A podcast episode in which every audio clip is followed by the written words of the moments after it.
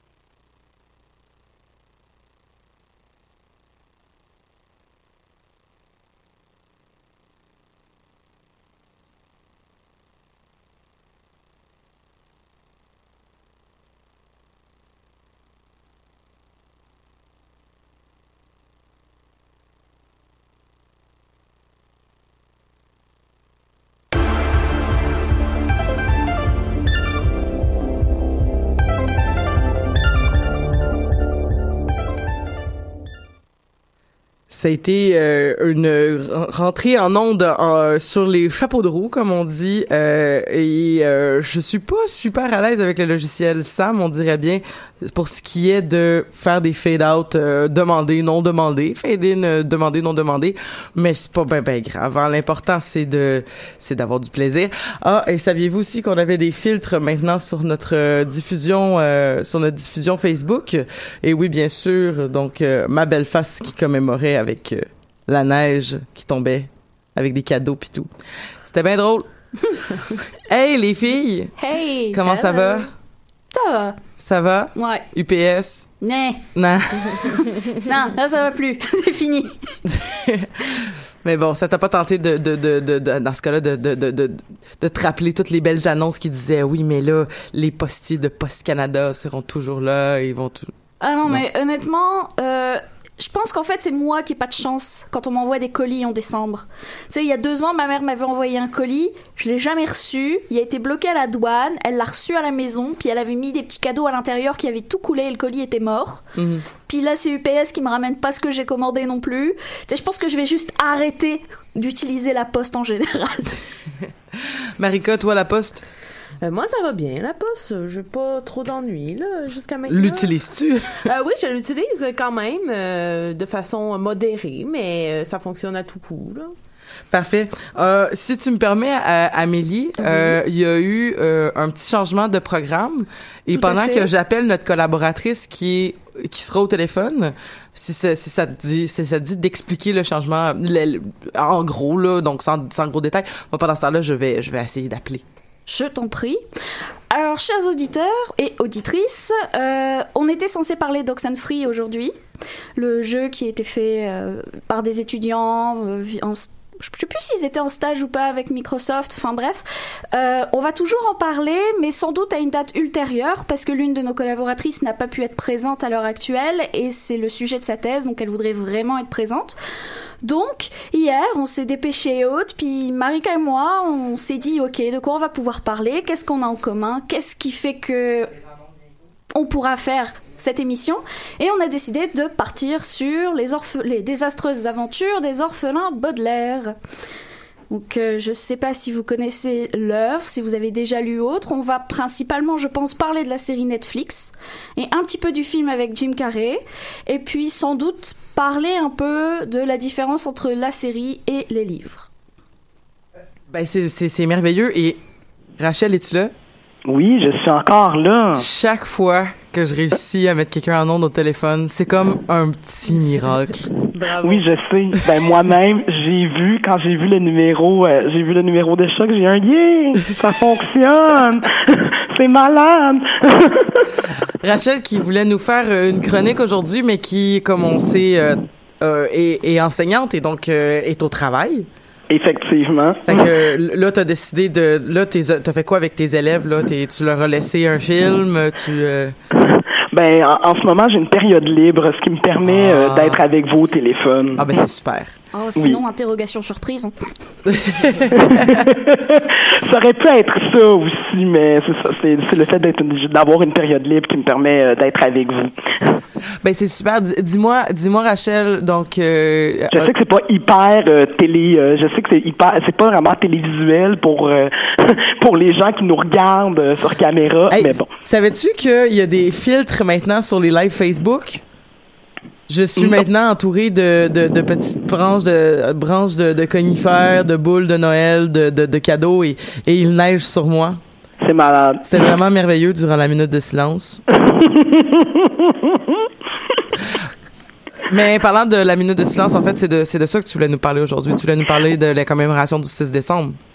Tout à fait. Euh, donc, euh, comme vous l'avez souligné euh, par la minute de silence, aujourd'hui, c'est le 28e anniversaire de la tuerie de, de Polytechnique qui a emporté 14 jeunes femmes et et a suscité une énorme une énorme onde de choc qui qui résonne encore aujourd'hui. Mm-hmm. Donc j'ai préparé un petit texte pour vous que je vais lire en ce, c'est ça, en ce 6 décembre que j'avais préparé un peu euh, le même principe que j'avais qu'on avait fait pour euh, la santé pour un épisode sur la santé mentale. Donc je vais lire la chronique. Euh, ne pas, il n'y aura pas nécessairement de dialogue par la suite, mais à la fin, je vous poserai quelques questions et on reviendra là-dessus. D'accord. On t'écoute. Merci. En 1989, la fin de session, période fébrile et pleine de joie habituellement, s'est transformée en tragédie. L'Université de Montréal, l'université sur la montagne, a laissé couler malgré elle du sang nourri par la haine. Lors euh, de cette tragédie, le tueur a scandé Vous êtes toutes des féministes J'ai les féministes Les féministes m'ont ruiné ma vie La revendication du tueur est ici très claire. Ce n'est pas un meurtre au hasard.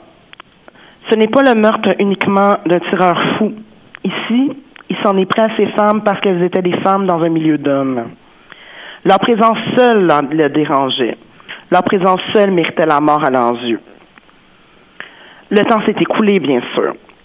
Barbara, Anne-Marie, Marise, Anne-Marie, Michel, Marise, Maude, Sonia, Annie, Hélène, Annie, Geneviève, Nathalie et une autre Barbara sont devenus des blocs de béton et une place, celle du 6 décembre, au pied de la montagne. J'ai les féministes! Le cri résonne encore à travers ces personnes qui ont voulu manifester à la place du 6 décembre 1989 contre le contrôle des armes, accusant ainsi les opposants, bien sûr, d'instrumentaliser la cause. En ayant voulu piler sur ces stèles, ces gens pro-armes ont donné une autre gifle aux familles. Eux-mêmes, d'ailleurs, ayant instrumentalisé la cause. Jaillit les féministes. Le cri résonne encore dans toutes ses réactions face aux dénonciations d'agressions sexuelles à l'université, à l'UQAM comme ailleurs. Une chasse aux sorcières, disent les uns. Une exagération, rajoutent les autres. Bout à bout, les mots aussi tentent d'enterrer ce jaillit les féministes, qui résonne encore et toujours dans ces avances non désirées, ces silences, ces non-dits, ces banalisations. On ne peut plus creuser comme certains disent. Dans d'autres contextes, on aurait pu entendre comme on a entendu dans la bouche du tueur selon plusieurs témoins, les féministes ont gâché ma vie. Ce jaillit les féministes, brandi comme un point lors de cyberharcèlement, dans toutes ces insultes en caplock sur Internet, ces menaces de mort données à n'importe quelle femme qui émet une opinion sur Internet, dans le dénigrement de nos identités comme pute, comme folle, comme bavarde, noire, blanche, autochtone, métisse, comme femme, on ne peut espérer que la solidarité entre femmes et leurs alliés, leur moi aussi, leur plus jamais ça, enterre la phrase assassine du tueur. Parce que pour toutes ces femmes mortes par la violence conjugale dans les dernières années, pour ces femmes autochtones assassinées, qui furent nombreuses, pour Geneviève Bergeron, Hélène Colgan, Nathalie Croteau, Barbagna Daigneault, Anne-Marie Edouard, Maud Aviernik, Barbara Kulchnik Vinadevich, Marise Lagagnère, Marise Leclerc, Anne-Marie Lemay, Sonia Pelletier, Michel Richard, Annie Saint-Arnaud et Annie Turcotte, on ne peut pas baisser les bras et jeter la dignité des femmes aux orties. On ne peut plus se taire. On ne doit pas se taire. Merci. Mais merci à toi, Rachel. Ça fait plaisir. Mais tu disais que tu, tu voulais partir une discussion, tu voulais, tu voulais poser une question? Ou? Oui, effectivement. Ben, en fait, euh, la question que j'avais euh, soumise, c'est que euh, pour euh, plusieurs, euh, tu sais, j'ai beau euh, dire parler de la mémoire et tout ça, euh, c'est sûr que il, il peut sembler déconnecté vu que euh, pour plusieurs euh, gens qui écoutent l'émission et ou collaboratrices, on était soit très jeunes, soit pas nés. Personnellement, j'avais cinq ans quand Polytechnique s'est déroulé. Non, moi, j'étais, j'étais pas née encore. euh, ma, ma Voilà. mère était sur le campus, par exemple, à ce moment-là. Oui, oui, oui, effectivement. Ben, mon père étudiait encore, à l'uni- mon père étudiait à l'université de Montréal, il faisait, il fait- il faisait sa maîtrise. Donc, euh, c'est sûr que j'en ai entendu parler par mes parents, euh, mais euh, comme tel, c'est pas un événement que j'ai vécu, c'est un événement dans les livres d'histoire. Donc, ce que je voulais vous demander, euh, c'est qu'est-ce que Polytechnique et euh, les, les féminicides en général euh, ont pour vous quel quel impact euh, quel quel est le raisonnement de Polytechnique euh, pour vous autres? Donc voilà. Je Ben, ai parlé un peu du mien là mais hein. c'est sûr que, comme je dis, vu que ma vu que ma mère était là puis que c'est la première personne qui m'en a parlé, je pense qu'au départ, comme même si je, je crois pas que ma mère était en danger de par le fait qu'elle était pas dans le même pavillon puis que, comme on a dit, c'était des femmes visées parce que c'était des, femmes dans un milieu d'hommes puis vu que ma mère étudiait en psycho, ben j'imagine qu'il y avait pas un tueur qui avait envie de me tirer là-dedans pour cette raison-là. Dans, dans un sens, il y avait quelque chose de, tu sais, comme la peur quand j'étais jeune et que ma mère m'a raconté ça, que ma mère a failli mourir, était probablement euh, était probablement pas pas, pas bonne. C'était pas, il y, avait pas de fondement à cette peur-là, tu sais. Euh, mais la, la, peur en général, je pense que les femmes meurent et, et c'est c'est c'est particulier parce que Hey, ça fait ça ça vient chercher tellement d'affaires chez moi en ce moment mais tu sais tu sais Rachel quand quand on est jeune je sais pas dans ta famille mais dans ma famille du côté de mon père surtout euh, on racontait beaucoup d'histoires de de de tueurs euh, de femmes assassinées, de, de, mais un peu là, des, des histoires un peu euh, ah euh, j'ai entendu ça à Denis Lévesque ou j'ai entendu ça à tu tu vois un petit peu ce que je veux dire? Absolument, dans les trucs d'Allopolis puis de Claude Poirier dans mon cas là. Exactement. Exactement, puis il y a quelque chose de très ça ça m'a ça m'a beaucoup heurté quand je me suis rendu compte à quel point on me racontait des des meurtres de femmes euh, avec aucune sensibilité en fait dans dans dans dans dans, dans, mon entourage. Puis puis il y avait aussi des personnes une fois de temps en temps qui nous disaient euh, par exemple une tante ou un oncle qui nous qui nous disait lorsqu'on racontait des affaires de même comme c'est pour ça les filles en pointant les jeunes filles autour de la table on, on était deux dans la famille de mon père euh, c'est pour ça les filles qu'il faut vous fassiez attention quand vous marchez dans la rue tu sais Absolument. Comme si c'était de notre faute, tu sais, comme oh, si c'était, tu sais, on, on va pas, tu sais, on, on, peut faire des gestes quand même en se mettant en sécurité, mais tu sais, c'est c'est c'est rochant qu'on demande à des filles de 11 ans et de 12 ans d'adapter leur comportement pour pas se faire tuer en marchant dans la rue c'est c'est complètement aberrant. Euh, je hoche vigoureusement de la tête. Tu, peux pas me voir là, mais je suis comme oui, oui, oui. Je je, je connecte totalement à ce que tu dis. C'est aussi le cas euh, dans ma propre famille. Puis on en a parlé. Veux, pas. Moi, j'avais une j'avais une amie qui était née le 6 décembre, donc 92. Euh, mais comme fait elle aussi m'a m'a parlé de ça parce qu'elle elle disait qu'à chaque fois que c'était son anniversaire, comme il y avait comme une espèce de quelque chose d'un peu doux amer parce que les gens lui parlaient toujours de Polytechnique. Et sinon, ce que ça, ce que Polytechnique résonne chez moi, euh, c'est que plus tard dans ma vie, plus autour du cégep, euh, on, on, a commencé à parler beaucoup de Marc Lépine dans mon entourage, euh, dans, à, l'école surtout, parce que j'avais des professeurs très intéressés à la question du féminisme et qui, et qui, et qui criaient en fait au fait comme que qu'il y avait encore aujourd'hui. Et, et, et, tantôt, je faisais une recherche pour avoir les noms des, des 14 dames. Euh, et euh, je suis je suis tombée... Le, le, sixième choix de Google, c'était Marc Lépine, héros.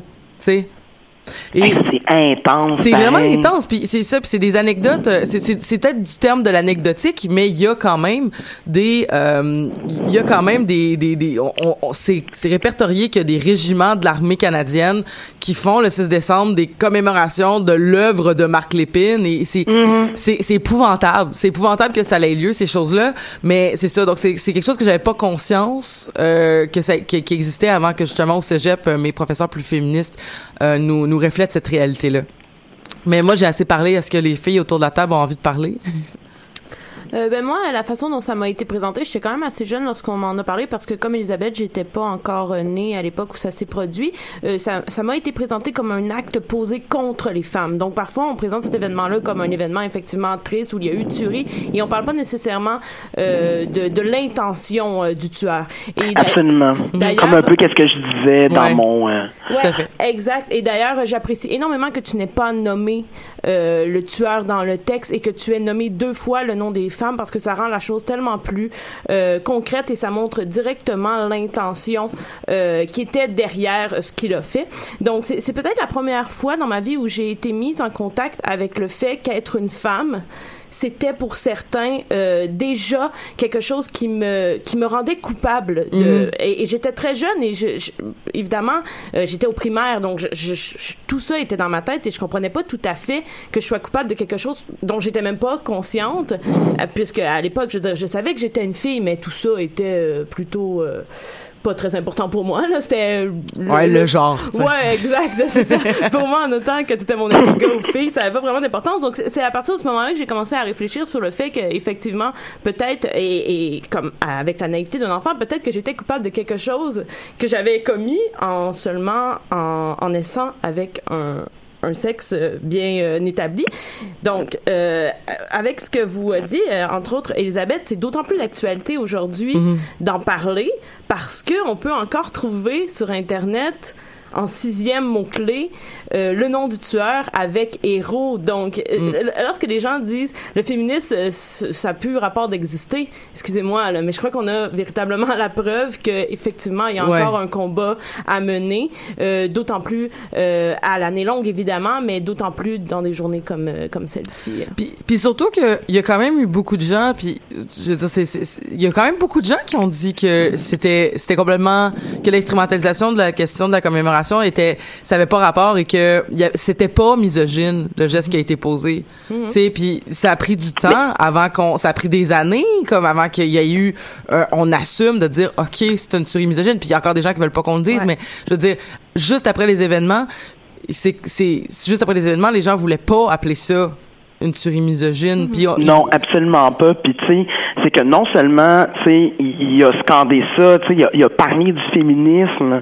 Ça a été rapporté par plusieurs témoins, là, d'où le fait que j'ai cité les phrases euh, mm-hmm. Les féministes ont gâché ma vie, puis j'ai eu les féministes parce que lorsqu'il a tiré sur ces femmes-là, c'est ce qu'il a dit. Mais une des choses, une des choses euh, dans la lettre, il a, il a écrit une lettre, euh, le tueur. Euh, il y avait, il y avait une liste de noms aussi. Euh, Et il y avait une liste de noms de féministes qui étaient très actives à l'époque, dont la documentaliste qui écrit à, à faire des chroniques au devoir, Francine Pelletier. Et il y en avait, il y en avait beaucoup d'autres là qui étaient justement qui tenaient des opinions féministes mm-hmm. et qui, qui, qui, qui, occupait une place dans les journaux, autre domaine d'ailleurs, le journalisme qui était qui était plutôt masculin à cette époque-là et qui euh, et qui est plus féminin aujourd'hui, mais euh, et c'est d'autant plus, en fait, c'est d'autant plus étonnant, c'est d'autant plus euh, scandaleux en quelque part que ce geste-là n'ait pas été reconnu dès le départ comme une attaque misogyne, parce que lui-même, j'allais dire le revendiquait, lui-même l'affirmait.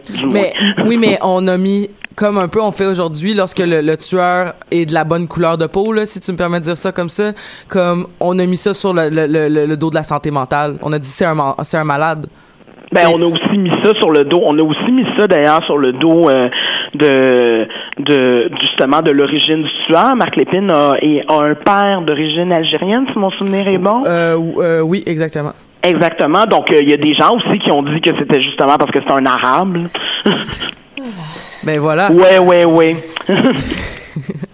voilà. Donc, euh, mais c'est ça. Euh, bon, bref.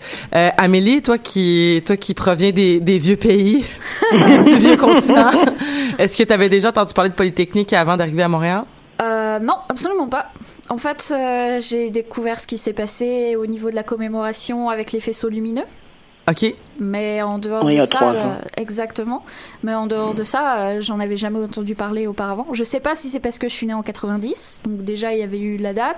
En plus de ça, tu rajoutes un océan.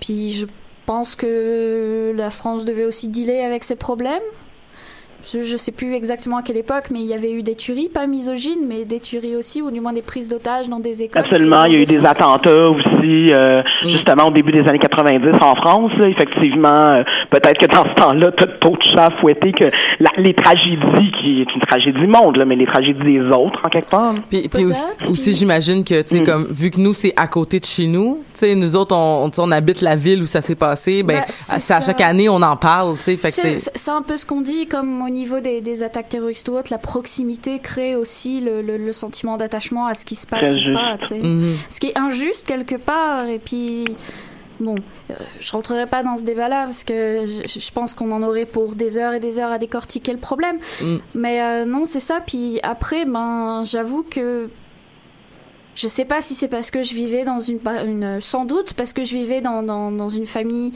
euh, plus privilégiée ou parce que j'étais dans des quartiers un peu plus tranquilles ou autres. Mais j'avoue que en tant que femme, je me suis sentie en danger qu'une fois que j'étais assez vieille pour comprendre ce qui se passait. Ok. Tu sais, je veux dire, j'avais des amis dans des quartiers plus euh, défavorisés et autres, puis c'est pas parce que t'es une femme que t'avais peur, c'est juste parce que t'étais dans le mauvais quartier. C'était plus ça l'idée. Ça, ça se peut-tu qu'il y ait quelque chose et là je veux pas faire des liens où il y en bon je vais le faire puis au pire tu me diras que j'ai pas raison là mais euh, tu penses que c'est parce que c'est plus une affaire de lutte de classe qu'une affaire de genre? Euh, ouais, je pense qu'à l'époque, j'étais plus à voir ça sous un prisme de lutte de classe que lutte de genre. OK. Je sais pas si c'est la réalité. Pour moi, je pense que ça dépend des yeux de l'observateur. Mhm. Puis c'est plus aujourd'hui, quand je lis les journaux, quand je vois ce qui se passe et autres, où je me dis qu'effectivement, il y a des choses qui, vont pas. Et euh, je sais pas si vous suivez le, le, le, Twitter et autres de l'Emotu. Non. C'est un, un- une, fille qui a lancé un Tumblr comme ça et en fait elle répertorie tous les tous les, les, les meurtres de femmes en fait et la manière dont les journaux en parlent et généralement c'est un du point de vue du meurtrier puis c'est toujours des choses comme Ah, euh, ce mari au cœur brisé euh, a tué sa femme ou ce Ouais. genre de choses et c'est là où tu te rends compte que oui il y a effectivement un problème de société Effectivement, mais tu sais où il y y a eu il y a eu l'événement, je crois que c'est l'année dernière lorsque il y a des il y a des gens qui ont été reconnus coupables d'agression sexuelle sur une mineure et qui euh, qui l'ont séquestré, que c'était vraiment épouvantable et l'article du Journal de Montréal tournait autour du fait comme que ces gens-là ont maintenant une vie brisée. voilà Et c'est complètement aberrant là c'est comme c'est lorsqu'on parle de joueurs de, de de foot qui ont violé des filles et qu'on dit regardez comment leur carrière aujourd'hui c'est mais ils sont les seuls responsables des conséquences Absolument, par leur leurs actes. exactement Par leurs actes, tu sais, c'est comme justement celle que les, les hommes qui disent on peut plus cruiser, ben tu sais, c'est parce que c'est c'est parce que les, les mauvais comportements en matière de drague se réper, se, se répandre, Mm-hmm. tu sais. Mhm. je vous dis hey euh, pour qu'il nous reste un peu de temps pour parler du sujet principal euh, je vais Tout à fait. Mais merci énormément, Rachel, de ce partage. Puis euh, je pense que c'était important de le faire, de toute façon. Et euh, ça aurait été euh, bizarre qu'on qu'on prenne pas le temps de, de le faire. Donc euh, merci d'avoir pris du temps de ta période libre, donc euh, où tu aurais pu euh, relaxer et à la place tu as travaillé bénévolement pour choc.ca. Donc, donc merci beaucoup. Euh, et euh, si je te revois pas, je te souhaite un beau temps des fêtes. Hey, je t'ai invité à Noël, là, tu, tu checkeras tes invitations. Ok. C'est bon? hey, à, à, à bientôt. À bientôt. Bye. OK. Ouh, j'ai les chills. OK. Euh, merci euh, les filles pour aussi votre partage. Ça fait plaisir. Maintenant, on va passer euh, à d'autres malheurs. Effectivement, oui. oui Euh, Est-ce que Marika, puis-je te passer la POC? Oui, oui. euh, ben, on va parler des désastreuses aventures des orphelins Baudelaire, qui est à la base, comme le disait tout à l'heure Amélie, euh, une série de tomes euh, de littérature jeunesse, donc 13 tomes plus euh, précisément. Et euh, on en a fait un film avec Jim Carrey, comme aussi l'a mentionné tout à l'heure Amélie, et une série est sortie en 2017 euh, sur Netflix. Donc, euh, je peux résumer un peu euh, ce que racontent euh, les, les aventures de ces orphelins-là. En fait, euh, les trois enfants, ce sont euh, Violette, Close et euh, Prunille en français. Je crois que c'est Sonny en anglais. Euh, ouais. et euh, donc, euh, ça commence sur euh, sur l'annonce en fait de la mort de leurs parents qui ont péri dans un feu, emportant avec eux, eh bien, emportant avec lui plutôt euh, le manoir des euh, trois nouveaux euh, orphelins. Ceux-ci sont alors euh, confiés à un parent de la famille qui demeure un parent plutôt euh, mystérieux puisque les enfants ne le connaissent pas, ils n'ont jamais entendu parler de lui. Et il s'agit du fameux euh, comte Olaf, qui est un personnage euh, particulièrement désagréable. Euh, et euh, il va... euh, C'est c'est le frère de la mère, c'est ça? euh, ben, dans le livre, ils disent c'est le cousin d'un oncle. De, c'est- ça a pas l'air d'être quelqu'un véritablement de la famille ou c'est euh, ça dans, je crois que dépendamment euh, de l'adaptation il est présenté de façon différente et ce qui contribue à renforcer l'idée que c'est pas clair euh, qui est cette personne pour personne euh, finalement Je t'avoue que les- moi, j'ai même jamais cru qu'il était de la famille. Ouais, pour moi moi, il s'était incrusté, puis genre, il avait donné les mauvais papiers pour faire genre. ouais. Mais je- Mais c'est la preuve que les child service de l'époque euh, dans l'univers euh, sont un peu de la merde. Ouais, effectivement. tellement. Et c'est ce que va prouver finalement l'histoire, puisque les enfants vont être euh, bien maltraité par euh, par ce conte-là, qui finalement veut juste bénéficier de la grosse fortune de la famille Baudelaire. Et là, on va suivre les péripéties de ces trois euh, enfants, euh, de ces trois orphelins en fait, qui sont particulièrement extraordinaires. Et ces péripéties vont les amener à changer de logis, passer d'un oncle et d'une tante à l'autre, en étant toujours poursuivis par ce comte Olaf affreux. Et ils vont réussir à se sortir de ces événements grâce à leur intelligence et à la créativité de chacun des membres de cette de, cette famille. Mhm. voilà, ça ressemble un peu à ça. C'est ça. Moi, j'ai vu que le film avec euh, avec euh, Jim Carrey, puis je pense que je l'ai revu sur Netflix il y a pas longtemps, il y a peut-être un an et demi. Là. Ouais, c'est possible. C'était probablement une, une, fin de soirée ou une après-midi où j'étais comme j'ai envie d'écouter un film pour enfants, puis euh, pas trop me casser la tête. C'est un peu faussement pour enfants, je trouve. Ouais. C'est comme oui, il y a des choses qui appellent aux enfants, mais il y a aussi tellement de sens derrière qui sont comme plus affreux quand tu réfléchis. Mhm. Mais je le film est sorti en quelle année 2004. 2004, ouais, mais c'est ça 2004.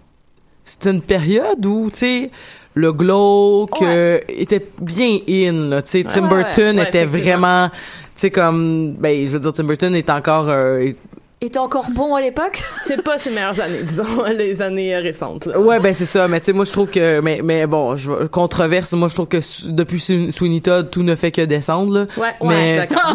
100%. mais genre, moi je j'ai même été déçu de Sweeney Todd. Je suis sortie du ah. cinéma puis j'étais comme. C'est mon préféré. Ouais. Ben c'est correct, c'est correct. Mais moi je suis sortie de là puis j'étais comme, mais c'est c'est le fameux, euh, c'est le fameux, tu sais, les attentes sont tellement élevées mm-hmm. que là tu fais comme, ah ouais, c'était que ça.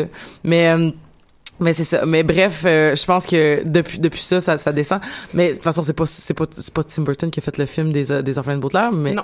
mais c'est que il y avait il y avait quelque chose dans l'air là, tu sais justement avec la mariée cadavérique puis tout ça. Il me semble qu'il y avait comme quelque chose autour d'une aura de un peu le, genre de gothisme victorien euh, très dans le tu sais justement le la euh, Violette est habillée très Lolita aussi dans le film puis tout ça. Il y a quelque chose autour de cette esthétique là quelque chose de lumineux mais crooked un peu en même temps. Donc c'est ce que personnellement j'appelle du gothic pop.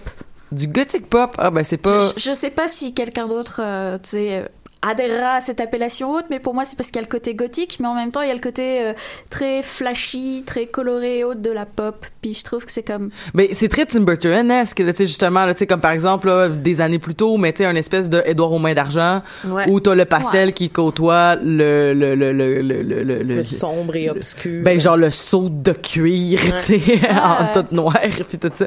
Fait que ouais, euh, je pense qu'il y a, il y a quelque chose avec avec ça dans, dans cette esthétique là, qui est-tu dans, est-ce qu'elle est dans la série télé aussi? Euh, oui, mais moins, un petit peu moins. Moi, je trouvais que ça faisait moins époque victorienne. Euh, la série, on, on, on a ça tenté. Fait plus vintage. Ouais, c'est ça. On a tenté de l'ancrer de façon plus contemporaine en mêlant justement la popularité du vintage qui est à jour euh, présentement. Là. Fait que ça se passe plus comme dans les années 60 que mettons dans les années 860. C'est ça. Ouais, c'est un peu difficile de mettre euh, une année là, mais parce qu'il y a un mélange un peu de tout ça et ça me fait rire ce que tu dis sur euh, Édouard Main d'argent parce qu'on on voit vraiment ça dans le film, entre autres, lorsqu'on voit la maison du juge Abbott où les enfants croient qu'ils vont aller vivre et là, c'est plein de fleurs super colorées et là, finalement, le juge Abbott leur dit non, non, c'est, je suis pas la femme de Comte Olaf. Comte Olaf, il habite là. Et là, c'est la maison super dégueulasse, toute noire en décrépitude. Donc, on a vraiment comme le clivage entre justement les deux euh, esthétiques. Oui, oui, oui ce dont euh, tu voulais d'ailleurs parler, Amélie. Oui, oui, mais c'est ça. C'est parce que je trouve que, tu sais, des, des, des, séries avec une esthétique pareille, il n'y en a pas eu beaucoup. Euh, ce, côté justement où on va te présenter euh, ben, la mort parce que il y a des morts dans cette série oui et oui. En, en même temps avec ce, ce, ce, côté un peu dépressif et sombre ou tu sais tout le temps que tu vis chez Contolaf les seules personnes un peu lumineuses ben c'est les trois enfants. Les mhm. seuls habillés avec des vêtements un peu clairs et ce genre de choses. Les autres sont crasseux sont vraiment présentés comme sombres etc etc tu sais et, puis c'est le genre de bah moi l'esthétique m'a fait un peu penser à Pushing Daisies qui je sais pas si vous en avez entendu parler, qui est une série, grosso modo, t'as un, un personnage qui se découvre la faculté de ressusciter les morts. Mais s'il les retouche une seule fois, les gens remeurent, et s'il les laisse en vie plus d'une minute, il tue quelqu'un d'autre à la, bah, c'est quelqu'un d'autre qui meurt à leur place, en fait. Hmm. Et puis jusqu'à présent, il arrive à garder son pouvoir entre contrôle jusqu'au jour où il tombe sur son amoureuse d'enfance qui ressuscite, puis qui évidemment il veut pas refaire mourir. Puis c'est leur histoire d'amour, mais sans jamais pouvoir se toucher ni quoi que ce soit, parce que ben, s'il la retouche, elle est meurt. Puis c'est c'est vraiment dans cette esthétique aussi où genre tout est saturé au niveau des couleurs. Si c'est coloré, c'est très coloré. Si c'est sombre, c'est vraiment noir. Puis c'est vraiment cette t'as un peu comme de la dichotomie, ne serait-ce que visuellement. Tu sais les bons, tu sais les méchants juste en les regardant. Ok. Il y a ce côté comme quand Olaf est ailé. Ouais. c'est- comme l'acteur a beau être un des acteurs que j'apprécie le plus au monde, puis que je trouve esthétiquement pas mauvais. Mais quand tu le vois en tant que Comte Olaf, il te fait peur. Puis t'as franchement pas envie de t'en approcher. Et d'un autre côté, quand tu vois les images de des parents, des, des gens un peu plus bons, de Violette ou autre, ils sont toujours assez euh, propres sur eux, beaux, et puis euh, je vais pas dire attirants, mais tu sais, au moins genre, oui, on sait que c'est les gentils. Hmm. Un peu dans, dans ce sens-là. Il n'y a pas tant de nuances, euh, disons. euh, tout est très clair. Tout euh. est très clair, exactement. Moi, justement, j'aimerais rebondir sur euh, le ton que, dont tu as parlé de façon esthétique. Moi, je vais plutôt en parler justement. euh, Là, j'ai commencé à lire le, le premier tome qui se révèle être euh, très, très similaire à ce qu'on nous a présenté dans le film et la série. Voir, euh, je- lire et voir les deux, c'est un peu redondant parce que c'est très, très euh, pareil. Mais euh, ce ton-là, pessimiste, on le retrouve dans la série, on le retrouve dans le film et on le retrouve dans les livres. Et j'aimerais lire deux petits passages qui euh, vont bien illustrer euh, ce que je tente d'avancer. Donc, euh, premièrement, euh, Snicket, qui est l'auteur du livre, mais qui est en fait un hétéronyme pour le vrai auteur qui s'appelle Daniel Handler, si je ne me trompe pas. Le narrateur en lui-même est assez exceptionnel. Ouais, effectivement. Puis- Et c'est Limoni Snicket. Oui, C'est ça. Donc Oui, oui. voilà, on le voit dans le film. Ben, on l'entrevoit, c'est Jude Law qui le joue, mais on entend surtout sa voix. Mais il y a un moment où on le voit et j'aime tellement Jude Law que j'ai remarqué que c'était Jude Law avant qu'il soit nommé. Et je ne sais pas l'acteur qui le joue dans la série, mais il est beaucoup plus mis de l'avant dans la série. là. Ouais, il est mais, là. c'est c'est parce que bon, euh, je vais faire une semi spoiler alerte parce que moi je les ai lus jusqu'à. En fait, le, le personnage en lui-même, comme tu vois à la fin de la de, de, de la série. En plus d'être le narrateur, en plus d'être l'auteur, il est aussi Euh, lié à l'histoire. Ouais, il participe avec la lettre à. Béatrice. là. Il y a quelque chose là-dedans. hein. C'est ça. Ouais, ça. Je suis pas rendue jusqu'à la fin, donc il y a des trucs Ouais, qui ouais, demandent a- encore. mais, mais même quand tu, tu le vois dans la série sur les photos, en fait. Oui, c'est ça. Oui, oui. Il est présent et en fait l'acteur qu'il fait c'est un acteur que j'adore il jouait dans la série qui s'appelait Le Tic qui est une série parodique de super-héros que je recommande fortement mais Ah oui, oui, les, le- versions là, L'espèce de, l'espèce de. de gros bonhommes bleus bleu, ouais. c'est vraiment stupide donc Donc voilà, euh, ce que je ce que je vais lire, c'est euh, c'est euh, le- l'auteur euh, Limoni Snicket qui euh, écrit cela. Donc je regrette fort de devoir le dire, mais le livre que voici ne contient rien d'amusant. Le livre commence comme ça. Donc euh, et euh, ils, euh, ils font ce genre de phrase aussi dans la série et dans le film. Ouais, ouais, tout à et fait. en 2004, lorsque je l'ai écouté, j'avais comme 13 ans. Ça c'est ça m'a tout de suite accroché. J'étais comme mais voyons, c'est qu'est-ce que je m'en vais écouter là là? Et euh, poursuit pour ma part, il est de mon devoir de relater ces funestes épisodes, mais rien ne t'interdit, cher- cher lecteur, de remettre immédiatement ce livre où tu l'as pris et d'en choisir un plus joyeux si tu préfères euh, les histoires gays.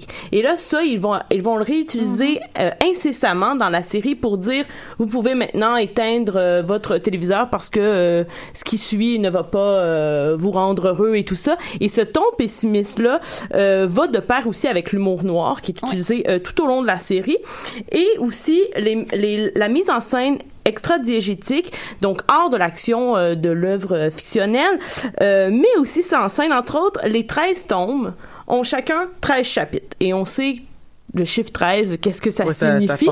Donc, ouais, effectivement. Euh, Il y a le dernier euh, tome qui a 14 chapitres, ce qui, euh, selon moi, euh, implique que l'histoire doit bien se terminer, du moins. Ah ben oui, parce qu'on casse, on casse On- le moule, donc. euh, Exact. on- Ben, en fait, le 14e chapitre est considéré comme un, limite comme un 14e tome. Parce que dans les livres, quand tu arrives au 14e chapitre, tu as une illustration comme si c'était un Ouais. nouveau tome, en fait.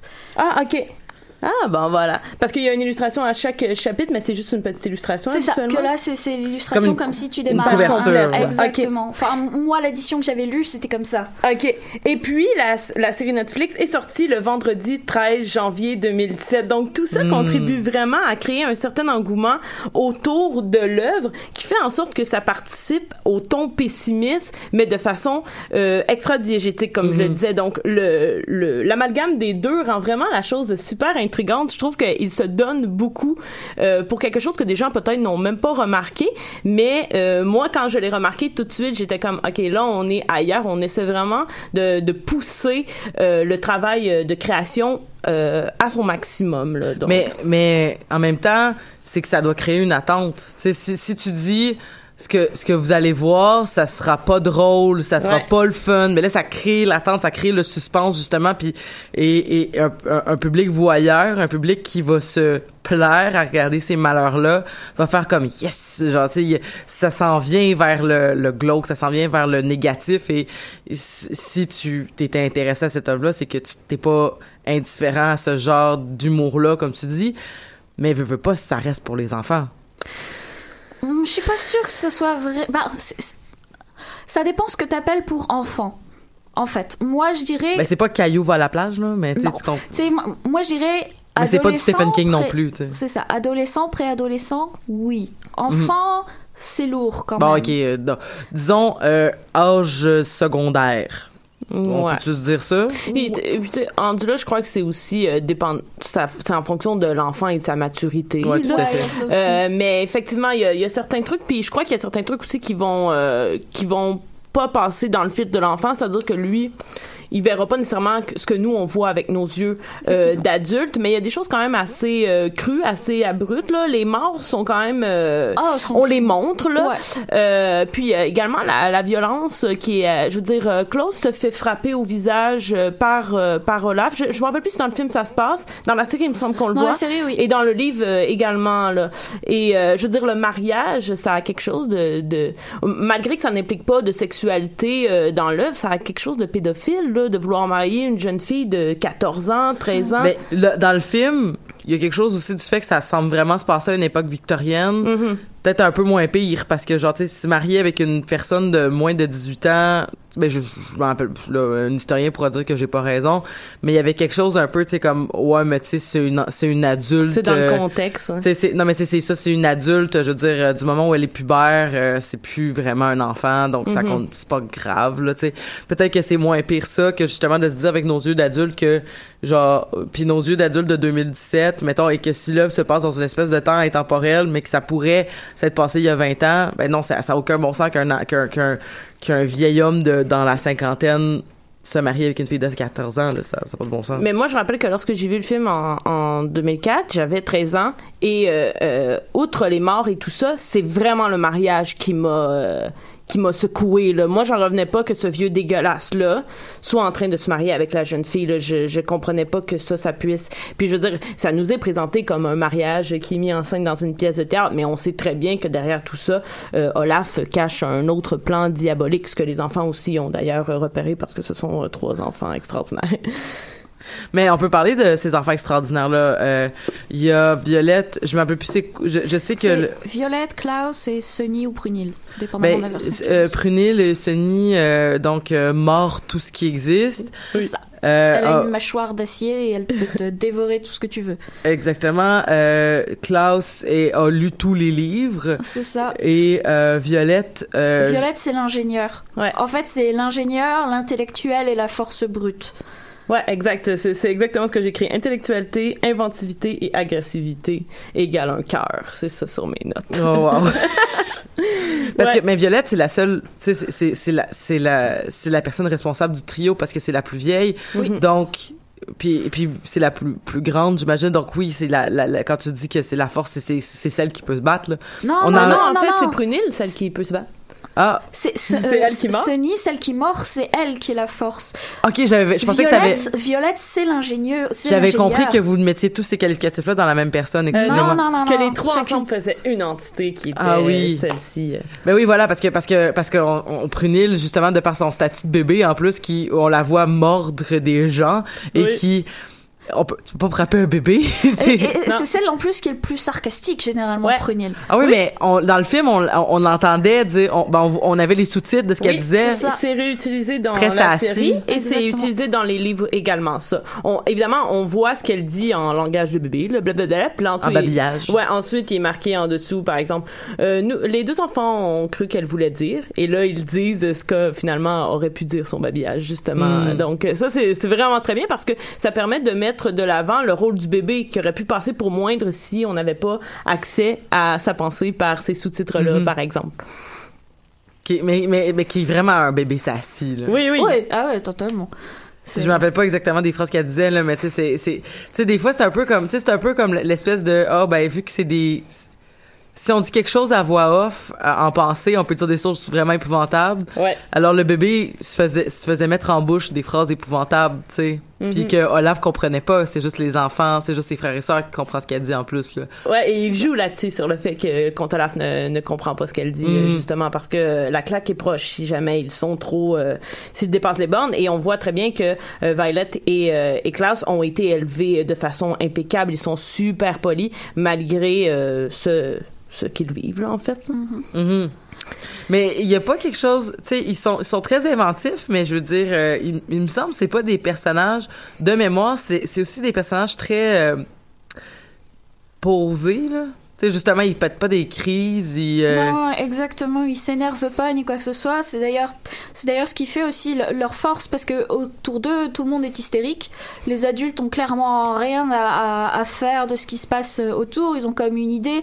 Puis souvent, t'as ce, je sais pas si on peut appeler ça un running gag, mais t'as le côté comme quand Olaf arrive, il est déguisé, les enfants sont en mode, hé, c'est le comte Olaf, puis tous les adultes autour sont comme, oh, mais vous avez été traumatisés, enfin, c'est pas lui. Et du coup, ils se retrouvent toujours à devoir prouver avec des preuves par A plus B que, hé, c'est le comte Olaf. Avant qu'il y ait enfin un adulte qui disait, mais peut-être qu'en fait, on devrait les écouter. Puis, ce qui fait que Puis si- d'habitude, cet, cet adulte-là, après, ben, il meurt.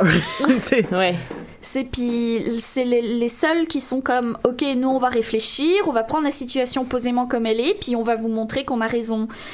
Là où les adultes sont en mode non mais c'est bon on va faire régler, hop on passe à autre chose, on s'en fout, puis on vit dans notre. euh, En fait les adultes sont focusés sur leur monde, alors que les enfants sont ouverts à ce qui se passe et puis essaient de comprendre les choses.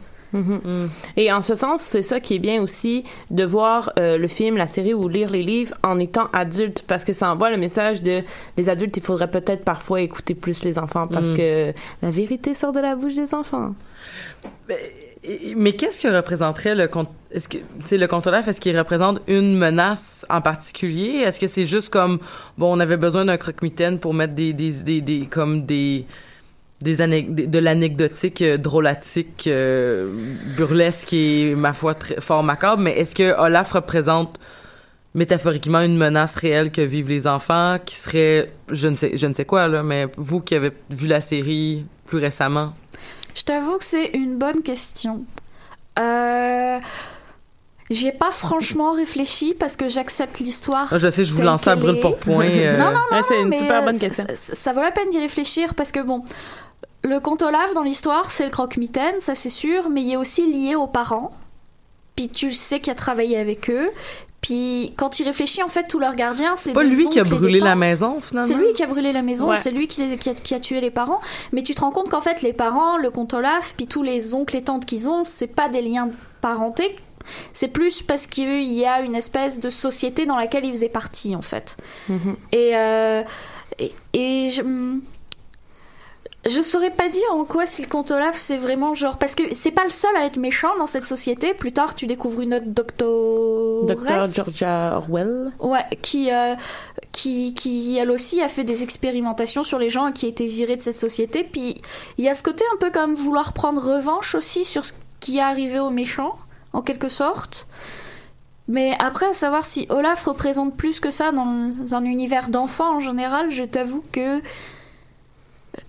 Je t'avoue que je le vois plus comme la, cari- bah, la caricature, oui, non, mais comme l'incarnation du mal, euh, comme tu verrais euh, Sauron dans Le Seigneur des Anneaux, Mhm. ou ce genre de choses, quoi. donc c'est le mal à l'état brut puis euh, Ouais, c'est du moins, la, la- en fait, c'est ce qui, tout ce qui est le plus mauvais chez l'être humain. La cupidité, La malveillance, la jalousie, euh, le machiavélisme. C'est vraiment comme cette partie de si tu deviens un adulte, le pas théâtre.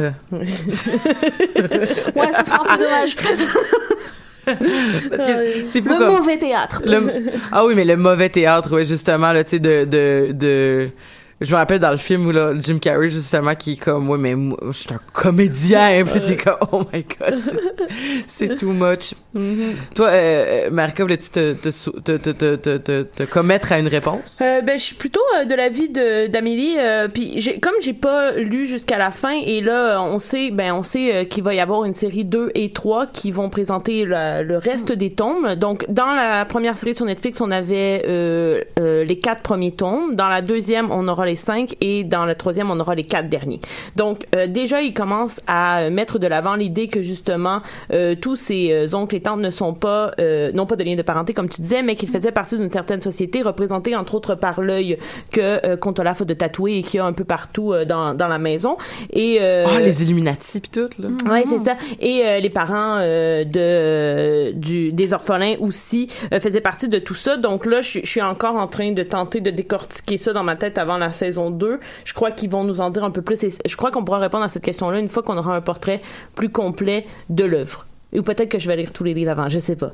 C'est des petits livres, je pense que Ouais, ça se c'est des vite. petits livres, c'est comme 110 pages. euh, puis c'est écrit euh, gros là, c'est écrit comme pour des enfants là, euh, vraiment. Fait, fait que c'est comme autour de genre 1000 quelques pages. En tout, ouais. En tout, ouais. Ouais. À peu près. Ouais. c'est ce qui se fait quand même assez bien. Ouais, euh, voilà. Euh, je, je veux vraiment parler d'un euh, des points euh, qui m'a particulièrement intéressé parce que j'étudie en littérature euh, et euh, que euh, les nombreuses références à la langue, entre autres euh, par tante Agrippine ou tante Joséphine en anglais, euh, qui est une folle de grammaire, qui est toujours en train de reprendre euh, La gramma- grammaire de tout le ouais, monde. et l'orthographe de tout le monde. Euh, Moi-même, prof de français, ça, ça, ça en venait à me taper sur les nerfs. Mais surtout les, les références en littérature. Et euh, je vais vous nommer seulement celles que j'ai remarquées sans aller chercher sur euh, Internet, Internet, parce ouais. qu'après, en allant chercher sur Internet, j'en ai vu euh, tout plein. Donc, tout d'abord, évidemment, les Baudelaire. Euh, référence directement à Charles Baudelaire, le poète maudit, les enfants maudits. Euh, et euh, ça, c'est vraiment euh, tel quel. euh, L'auteur a dit qu'il avait utilisé ce nom-là en référence au grand poète, qui est d'ailleurs mon poète favori. Euh, ensuite, euh, Monsieur Poe. Son enfant s'appelle Edgar. Edgar Poe, euh, qui a été traduit par Baudelaire. Euh, ben, Ouais, c'est des contemporains. oui, et pas besoin d'expliquer qui est Edgar Poe. Hein. Euh, sa femme, euh, qui est dans l'histoire, s'appelle Eleonora, et la femme euh, de Poe s'appelait. Ouais. Docteur Georgina Orwell, Orwell, ouais. George Orwell, elle s'occupe des yeux. On se rappellera à quel point euh, l'œil est important dans Big Brother. Ah. Euh, Donc vraiment, on a aussi euh, le reptile qui s'appelle Wolf de Virginie, Mm-hmm. celui qu'on doit, duquel on doit pas s'approcher, qui est une référence directe à Virginia Woolf. Euh, qui a peur de Virginia Woolf euh, Effectivement. Est-ce qu'on peut s'en approcher? Le, le Prospero, qui est euh, le bateau qui est censé amener les enfants euh, au Pérou, c'est une euh, Prospero, c'est euh, C'est un théâtre. euh, oui, entre autres, mais ça fait référence à Shakespeare euh, carrément parce que Prospero c'était euh, le dieu de l'eau et euh, et tout ça. Et euh, donc voilà, ça c'était les références que moi-même j'avais remarquées, mais il y en a plein d'autres. Oh, il y a Damoclès, il y, a- il y en a vraiment beaucoup. Et ça, en tant qu'enfant, on va pas les remarquer. Par contre, il y a plusieurs trucs littéraires qui sont nommés et qui sont expliqués. Aussi au niveau de la langue, on se rappellera de au sens figuré et littéralement. Donc on explique vraiment quand on doit utiliser littéralement et quand on doit utiliser sens figuré et euh, on, on en rit parce que Contola finalement les utilise jamais euh, au bon moment. Et on dit toujours aux enfants par exemple des mots euh, plus recherchés. Et là on dit vous savez ce que ça voulait ce que ça veut dire? Et là euh, Claire c'est toujours comme oui je sais exactement ce que ça veut dire. Et là on donne la définition. Ce qui fait que ça rend la chose vraiment euh, Pédagogique. ouais effectivement. Ouais. donc euh, c'est c'est évidemment quelque chose qui me touche en étant euh, prof. Et en le relisant en tant qu'adulte je me rends compte que euh, les avoir lus par exemple en étant jeune comme Amélie ça, ça m'aurait vraiment ouvert sur euh, sur autre chose. Et la série réutilise ça. Il y a les références euh, littéraires et il y a les références à la langue qui sont euh, super intéressantes et qui offrent quelque chose de plus à l'œuvre sous mon sous mon œil du moins. Puis Amélie, t'avais un commentaire par rapport au fait que la série euh, se, se binge-watchait pas très bien. Ouais, bah, juste avant de, de, de parler Oui. de ça, vite fait, petit aparté, la traduction française donne des éléments d'histoire différents de la version originale en anglais. Au niveau de la traduction, il y a des personnages en français où on sous-entend qu'ils sont morts, alors que dans la version originale, on est clair qu'ils sont morts. ok Et euh, la traductrice avait expliqué pourquoi elle avait fait ça, mais j'ai un peu oublié. Et sinon, oui, je trouve que c'est une série, ben justement parce que, tu sais, l'esthétique est comme lourde, puis il y a des choses dans les running gags qui reviennent assez souvent, et le côté comme... C'est le conte Olaf, mais non, c'est pas le conte Olaf. Mais si, c'est le conte Olaf, parce que ça fait que quand tu regardes les épisodes les uns à la suite des autres, Ouais. t'as un côté comme ah mais c'est pas l'épisode que je viens de voir. Ok, mais il y a quelque chose d'un peu euh, quasiment Monster of the Week, c'est-à-dire qu'il y a comme une recette puis. Euh, un, petit peu, ouais. Puis tu découvres des nouvelles choses, mais il y a toujours ce côté euh, habituel du tiens, le quand Olaf est arrivé pour nous manger, oulala, qu'allons-nous faire? Donc je trouve que c'est vraiment une série qui est faite en mode regarde-la, mets une pause et re-regarde, d'autant plus que les génériques sont extrêmement bien faits et que chaque générique a comme euh, résume l'action de l'épisode Exactement, et comme personnalisé pour t'expliquer ce qui s'est passé auparavant et te remettre au point sur ce qui va arriver à l'heure actuelle. Mm. Ce qui fait que ça devient un peu plus digeste. Parce que même si tu découvres des nouveaux personnages, tous les plus colorés, les plus fous les uns que les autres, ça arrive que les derniers, le premier épisode te met dans une situation et l'épisode qui suit pour te parler de la fin du, du, tome, c'est pour t'expliquer que grosso modo, bah, quand Olaf il est là, puis il faut prouver qu'il est là et qu'il te veut tu mal. Puis je pense que c'est aussi cette redondance qui fait que oui, tu te sens vraiment comme frustré que personne n'écoute les enfants, mhm. mais ça fait aussi que c'est très difficile de regarder 3 à 4 épisodes à la suite. Mm, ok. Ouais, moi, je l'ai écouté comme en deux mois quasiment, parce, à cause de, de ça. Puis, euh, je j'avais pas euh, constaté la chose jusqu'à ce qu'aujourd'hui tu m'en parles. Je suis comme, ah, ok, ça doit expliquer la raison pour laquelle ça m'a pris du temps. Et au contraire, euh, plusieurs de, de, mes amis étaient comme, ah, t'es juste rendu à cet épisode-là. Et j'étais comme, ouais, mais on dirait que je, je veux prendre le temps de, de l'écouter. Et c'est rare que ça me prenne deux mois pour écouter une série de huit épisodes, ce qui est relativement court. Oh, ouais. C'est comme un épisode par semaine finalement. T'as fait de la slow TV avec. Euh, ouais, effectivement. Et je me rends compte que j'aime de plus en plus faire ça parce que ça me laisse le temps de créer plein de théories dans ma tête, ce que j'aime faire en général. Ben pour vrai là, euh, oui, la slow TV, euh, comme je, je, je, je me je, je, me réadonne à ça. Mm-hmm. parce que je remarque que par exemple mettons Stranger Things euh, la, la première euh, la première saison euh, ça m'a pris du temps avant de commencer à l'écouter mais même si je t'entends sur tout le monde je l'ai binge watché puis là j'arrive un an plus tard puis je suis comme je me rappelle de rien. Mm-hmm. et là j'ai réécouté la saison 1 avant de finir je l'ai même pas fini la saison 2 mais ça c'est un autre problème que j'ai. En 2017 je n'ai pas fini mes séries. Mais ça c'est c'est c'est c'est une autre histoire. Mais c'est je, je, me je me plais plus à binge watcher euh, je trouve qu'il y a quelque chose de puis je trouve que aussi c'est que le fait que mais ça j'en ai déjà parlé à l'émission mais les auteurs savent qu'on va binge watcher mm-hmm. et écrivent la série en fonction de ça. Ouais. Il y a énormément de détails, il y a énormément de choses qui sont comme ouais mais on va faire des petites références mais c'est pas grave parce que dans quatre heures tu vas le savoir. Ouais mais dans quatre heures pas tout le monde qui a un horaire de vie qui leur permet d'écouter des 6 heures de télé par jour. Mm-hmm. euh, c'est pas tout le monde qui a envie de, de le faire en même temps que faire la vaisselle aussi ou peu importe là, tu sais je veux dire moi je, je, suis une auditrice comme ça là, je je je, je suis une spectatrice comme ça, je vais écouter ça en faisant des 10 millions d'affaires en même temps, mais si, si c'est une série qui demande du temps puis tout ça puis de puis d'apprécier le moment, il y a quelque chose de vraiment frustrant à faire comme tu m'as pas donné assez de sais, vu qu'on le sait que les gens le binge watch, on va mettre une action sur 10 heures. Alors que avant on avait l'espèce de on va toujours vous garder en haleine parce qu'on mhm. sait que vous pouvez toujours changer de poste. Ouais. Et là il y a comme une espèce de ben je l'ai tout au complet, euh, je peux pas vraiment juger tant que je l'ai pas fini. Et mhm. moi je trouve ça insultant en fait. Je trouve ça je trouve ça excessivement insultant puis c'est comme oui mais même si j'ai paye quelques dollars par mois pour avoir Netflix par exemple ou les autres services qu'on pourrait utiliser pour binge watcher, Mis à part ça, euh, mon temps, il est précieux. Fait que fais-moi pas perdre mon temps pour dire que ben, je vais mettre une action sur 10 heures. Si tu pouvais la résumer en, en 3 heures, fais trois épisodes. Mm-hmm. Ça va être bien chill. Effectivement. En tout cas, excusez, là, c'était ma, ma montée de lait. Est-ce que j'ai temps pour une dernière chose? Oui, oui, bien sûr. Oui, euh, je veux juste souligner la performance de Neil Patrick Harris dans la série parce que mhm. moi, j'ai trouvé que le conte Olaf de Jim Carrey était très, très bon. Euh, et lorsqu'on a annoncé que ça allait être Neil Patrick Harris, qui est euh, quelqu'un que je, que, qui est un acteur que j'aime bien, euh, j'étais comme, oh là là, il y a vraiment de grandes chaussures à porter et euh, il m'a vraiment ravi. La chanson, thème qu'il chante, elle est extraordinaire et vraiment, j'avais de, je, je, croyais vraiment être déçue et au contraire, c'est limite si j'ai pas plus aimé le conte de la série que celui du, euh, du film. Donc, euh, bravo, Neil Patrick Harris. Ben, ben, merci beaucoup. Est-ce que, Amélie, tu voulais rajouter quelque chose avant qu'on aille euh, vers la fin de l'épisode? Ben, en toute honnêteté, je te dirais que c'est une série que j'apprécie énormément, puis que je trouve vraiment très très intéressante à regarder. Puis encore une fois, parce qu'il y a des millions de petits détails à voir à l'intérieur, puis ça colle extrêmement bien au livre ou quoi que ce soit. Mais ça reste qu'il y a une part de moi qui est comme toujours un petit peu en attente de quelque chose dedans et je n'arrive absolument pas à trouver quoi. Bon, mais quand tu l'auras trouvé, mais ce que j'aimerais savoir, c'est surtout s'il y a des gens qui m'écoutent puis qui sont dans cette même attente que moi, si jamais ils ont des pistes.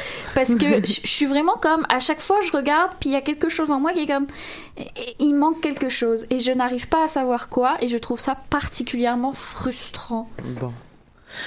Eh bien, merci. Euh, C'était l'avant-dernier épisode de notre euh, saison 2017. Ouh. De quoi qu'on parle, Amélie, la semaine prochaine?